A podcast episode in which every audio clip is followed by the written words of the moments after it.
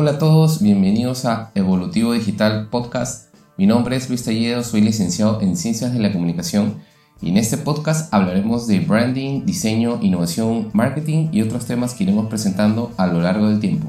En este episodio hablaremos del Customer Journey Map y cómo usarlo en nuestra estrategia. Empecemos. Hola a todos, buenos días, buenas tardes, buenas noches, dependiendo a qué hora estén escuchando este podcast. Lo que traemos el día de hoy es el Customer Journey Map o el mapa de viaje del cliente. Seguro ustedes habrán visto en, su oficina o en las oficinas de los marketers, de, los innovadores o en startups, esas gráficas inmensas pegadas ahí en su oficina, eh, unas más complejas que otras, en donde se definen las fases en las que pasa un cliente al momento de realizar una compra, ¿no? Bueno, ese es lo que llamamos el Customer Journey Map o mapa del viaje del consumidor, ¿no? Hoy hablaremos de qué es, cómo funciona, para qué sirve y bueno, entre otras cosas más. Empecemos entonces. Lo que debemos tener como premisa es que un Customer Journey Map es una herramienta basada en la investigación y las primeras acciones que se deben tomar para darle poder a esta herramienta es tener la colaboración de un UX Research en la medida que fuera posible, ¿no? Y además de eso, plantear bien los objetivos al inicio de todo este modelo y entender que este Customer Journey Map se cuenta a partir de las experiencias del cliente, que es lo más importante. Entonces, el Customer Journey Map es una representación gráfica que describe los pasos que realiza un cliente a la hora de interactuar con un producto o servicio. Este proceso se hace a través de la perspectiva del cliente y mapea todos los touch points por donde el usuario pasa. A partir de esta herramienta nosotros podemos lograr ver cuáles son los pain points o puntos de dolor y tratar de mejorar la experiencia de estos clientes. Para medir esta información, lo que se hace es poner niveles de emoción en cada interacción, una curva de emociones que le llamamos, como pueden ser confusión, alivio, frustración, entre otros sentimientos. Esta curva de emociones es la que debemos interpretar en este Customer Journey Map. Una de las mejores tácticas que puedes realizar para detectar estas fallas en la compra de un servicio o producto es identificar en qué momento o momentos tu cliente experimenta frustración o confusión al realizar su compra. Es allí donde esta herramienta empieza a tomar fuerza. Y este Customer Journey Map puede ser enfocado en una sola parte del negocio como podría ser un flujo de pago por aplicación o web y disgregarlo en los puntos más importantes en los que se desarrolla tu venta. O puede ser toda la experiencia completa del cliente. Esto dependerá de qué tan complejo sea el servicio o producto que tú vendas. Ahora que ya tenemos un conocimiento más amplio de qué es un Customer Journey Map, pasaremos a hablar de sus partes y según estoy investigando, las partes varían según la persona que realice este trabajo.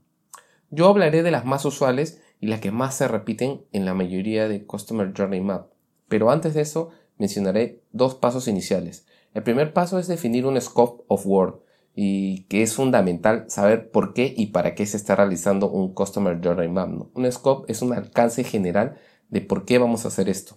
El segundo paso es construir un buyer persona. Es un punto muy importante realizar en este Customer Journey Map, ya que un modelo basado en estilos de vida, metas, necesidades y puntos de dolor nos permite acercarnos a un modelo más específico y entenderlo un poco más. Una vez definido estos dos puntos importantes, ahora sí vamos a pasar a las partes de un Customer Journey Map.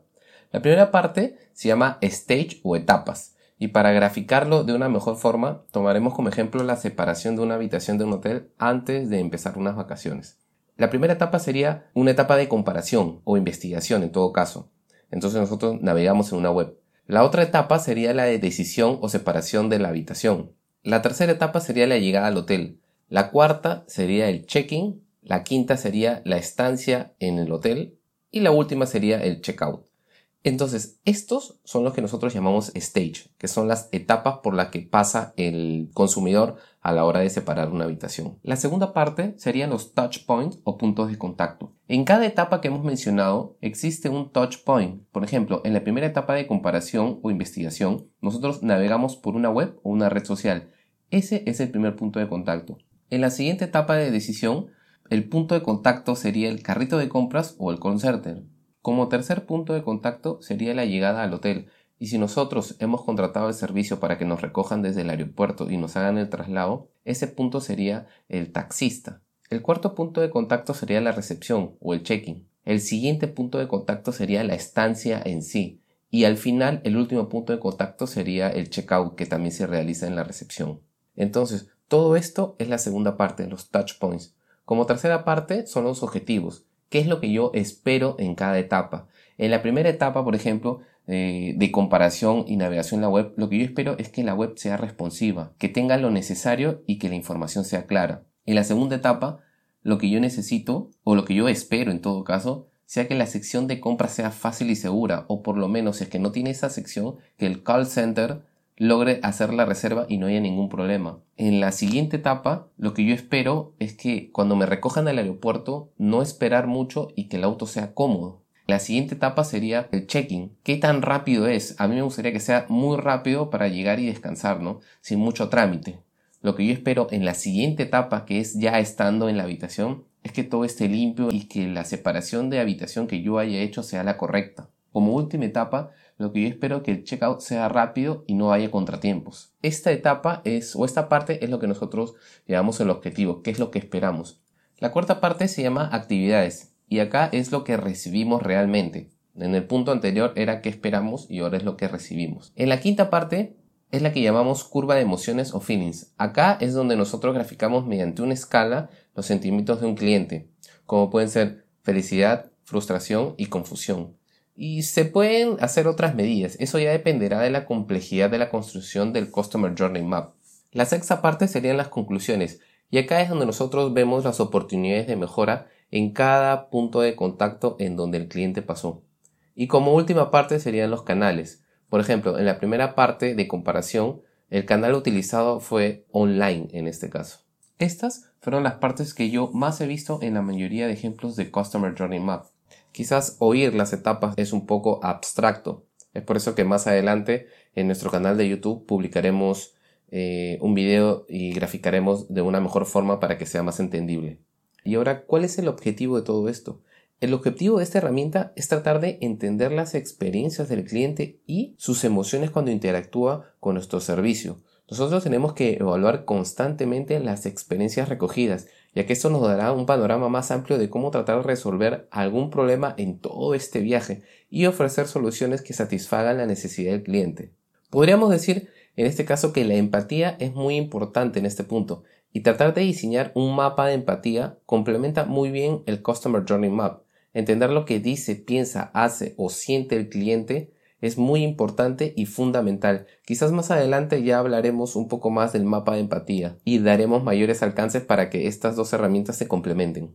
Siguiendo esta línea, nosotros tenemos que entender que este Customer Journey Map no es la solución al problema, sino el descubrimiento del problema. Las soluciones a estos descubrimientos se tendrán que realizar en un siguiente modelo en donde los UX designers se encargarán de crear las soluciones y oportunidades más viables para mejorar la experiencia del cliente.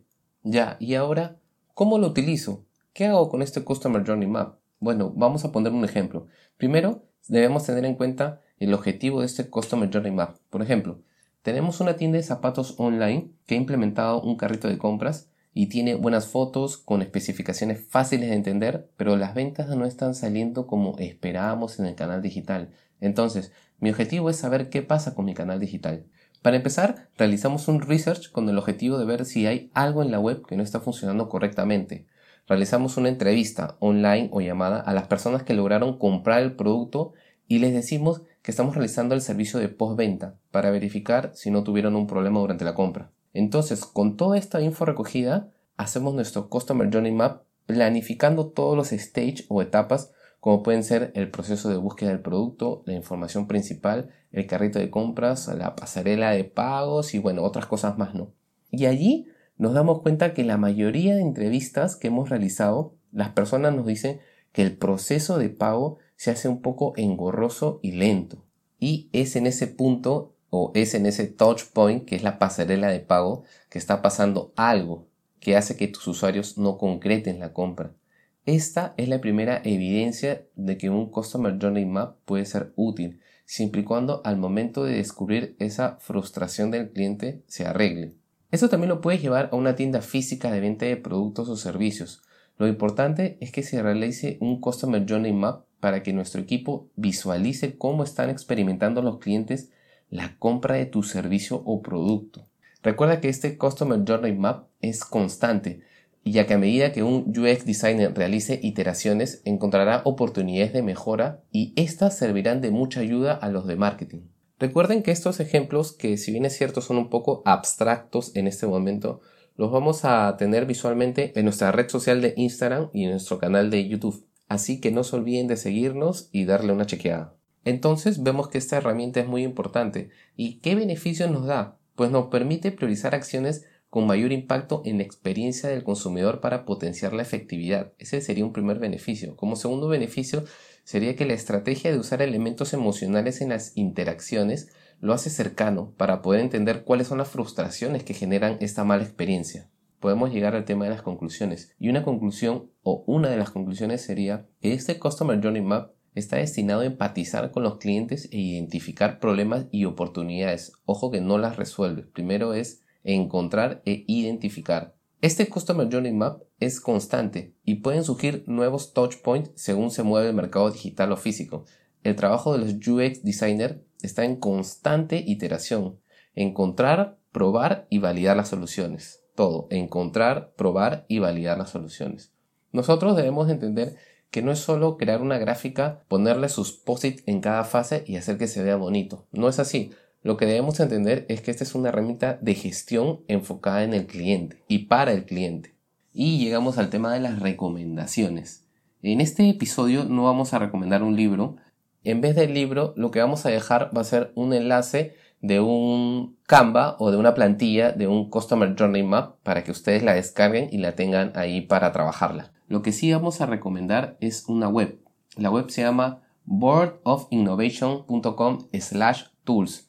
Aquí la empresa pone a descarga libre unos PDFs de herramientas que se utilizan para realizar trabajos de innovación, como son Customer Journey Map, mapas de empatía del cliente, Innovation Blueprint y otros. Traten de buscarla y darle una leída.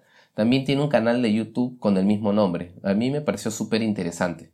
Les repito la web. Es boardofinnovation.com slash tools. Eso sería todo. Nos vemos en los siguientes capítulos. Recuerden que vamos a colgar un video en nuestro canal de YouTube Evolutivo Digital graficando un Customer Journey Map, ya que quizás escucharlo el día de hoy es un poco complicado de entenderlo.